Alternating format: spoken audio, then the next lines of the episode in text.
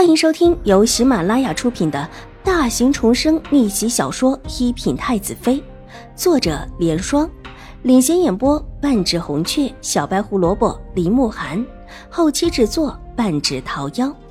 喜欢宫斗宅斗的你千万不要错过哟，赶紧订阅吧！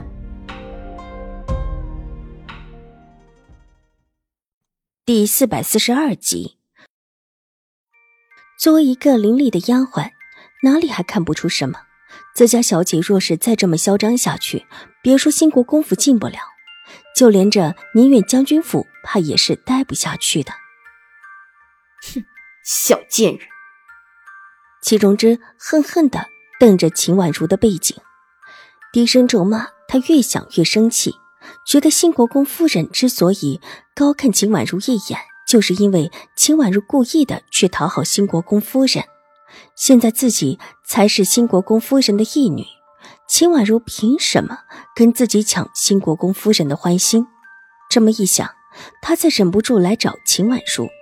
听闻秦婉如出去了，他就在园子里堵她。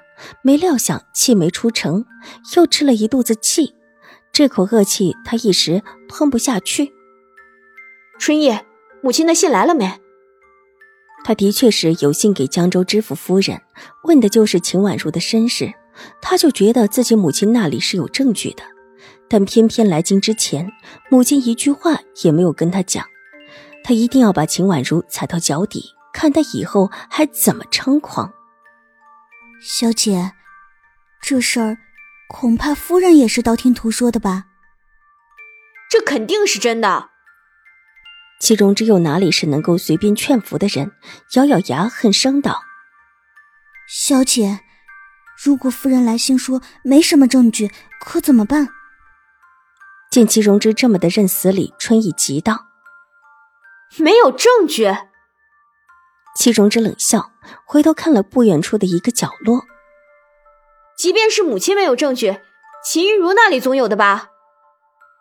就在方才，他又想到了一个主意。这府里恨不得秦婉如死的，不只是自己一个吧？秦玉茹现在也恨不得踩死秦婉如。走，我们去看看秦大小姐。想明白之后，齐荣之的脸色稍稍的缓和了一些，转身往秦玉茹的院子而去。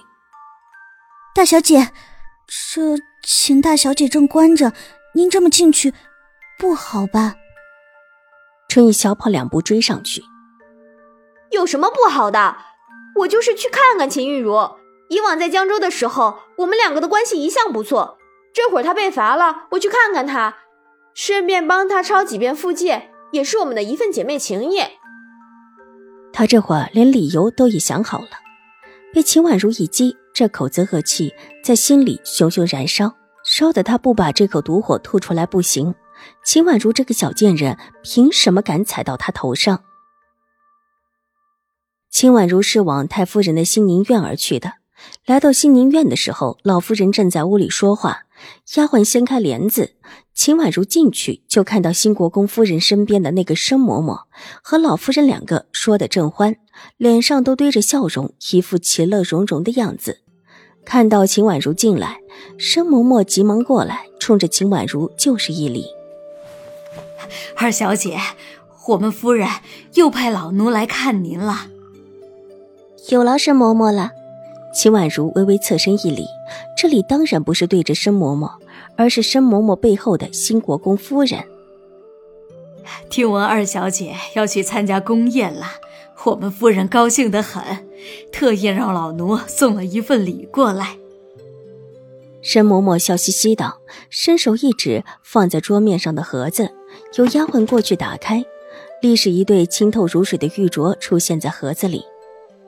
这一对玉镯是我们夫人送给二小姐的，二小姐这就要进宫了，会遇到许多贵人，打扮的漂亮一些很有好处。这种宫宴上面，小姐们的打扮最是精致了。这这如何感受？一看这玉镯清透的材质，秦婉如就知道这对玉镯价值不菲，当下摇头拒绝。这镯你就收下吧。新国公夫人的一片好意，老夫人忽然笑着开口，秦婉如眼中闪过一丝幽深。老夫人为人向来不是眼皮子浅，不可能无缘无故的让自己收这么贵重的礼，特别现在送礼的还是新国公夫人。自打上次事情之后，纵然秦府没有拿这位申嬷嬷如何，但秦怀勇和老夫人的心里应当都明白，这位新国公夫人来意不善。那么，在这种情况之下，老夫人怎么会让自己收下呢？心里这么想，脸上却是不显，侧身对老夫人扶了一礼，柔声道：“是，但凭祖母吩咐。”见秦婉如把礼收下，生嬷嬷笑得越发的灿烂起来，手一晃，丫鬟把盒子重新的合了起来。老夫人，这事儿还得麻烦二小姐了。其实也不算是麻烦，倒是老身要多谢新国公夫人了。老夫人客气了，这事儿既然说定了，那老奴就先回去。我们夫人还在府里听信。申嬷嬷见事情已经办妥，向老夫人告辞道：“老夫人笑着让段嬷嬷去送人。”两个伶俐的人一前一后的出了门。待得申嬷嬷一离开，老夫人就向秦婉如亲热的招了招手。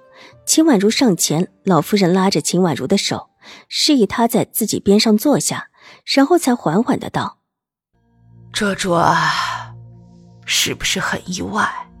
祖母会让你收下新国公夫人的礼？”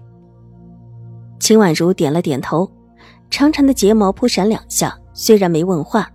但一张嫩白的小脸上全是疑问，看得出是真心的困惑。老夫人今天行为太奇怪了，这里不得不收。老夫人叹了一口气，脸上的笑容缓缓褪去。之前兴国公夫人行的事，祖母也知道，看起来应当是和那边勾了起来，想对付你母亲和你，也不知道。那边的怎么就勾搭上了这位夫人？老夫人的神色有一些冷。谁都不是笨人。那天申嬷嬷做的事情，以及之后秦怀勇找来的那几个水若兰前夫家的人，老夫人全看在眼中。又岂会不明白这位新国公夫人来者不善？对于这一位新国公夫人，也是深有戒心。即便这位申嬷嬷今天是来送礼的。老夫人自打知道这事儿之后，就没打算收下。她可不敢确定这位新国公夫人可以为狄氏做到哪一步。本集播讲完毕，下集更精彩，千万不要错过哟。